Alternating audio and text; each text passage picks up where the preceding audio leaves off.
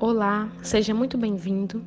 Hoje eu quero compartilhar com vocês sobre o Deus Consolador, sobre o Deus Consolador, baseado na experiência do apóstolo Paulo.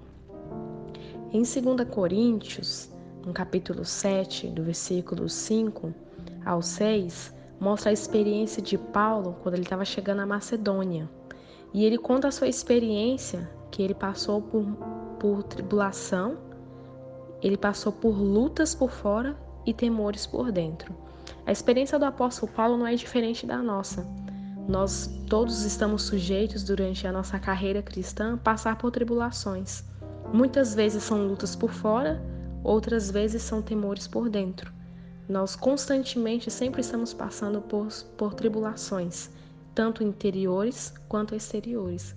Mas no versículo 6, o apóstolo se alegra falando sobre o Deus que conforta os abatidos. Se você é essa pessoa que se encontra abatida, tanto de maneira interior quanto exterior, eu quero te dizer que nós temos um Deus que ele conforta os abatidos. No versículo 6, o apóstolo ele, ele conta sobre esse Deus ser consolador. Porém, Deus que conforta os abatidos nos consolou Aqui na experiência do apóstolo, Deus o consolou por meio da chegada de um irmão chamado Tito. Mas Deus, ele, ele pode nos consolar de diversas maneiras. Cada um tem uma experiência. E eu quero que, diante da sua situação, você possa perceber que existe um Deus que te conforta, que te consola.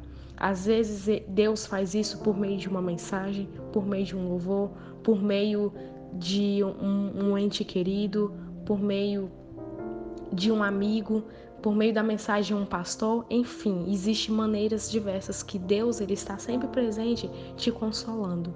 Né? E para terminar, é, em Hebreus 12, aqui mostra o que nós devemos fazer diante da situação. Por que, que o apóstolo Paulo se sentia confortado e consolado, mesmo sendo tendo esses temores, tendo essas tribulações?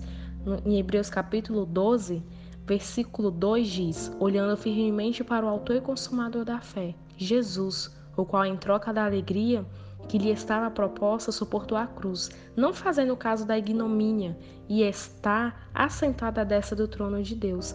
Às vezes a gente pode pensar assim: não, mas Deus não sabe o, sobre o meu sofrimento. Né? Ele é Deus, ele é o Todo-Poderoso.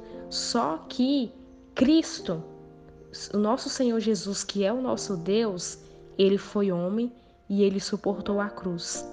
Por isso que hoje ele pode nos consolar. Por isso que hoje ele é esse Deus que pode nos confortar, porque ele foi alguém que suportou a cruz, foi alguém que trocou a sua alegria pelo sofrimento. Que Deus te abençoe.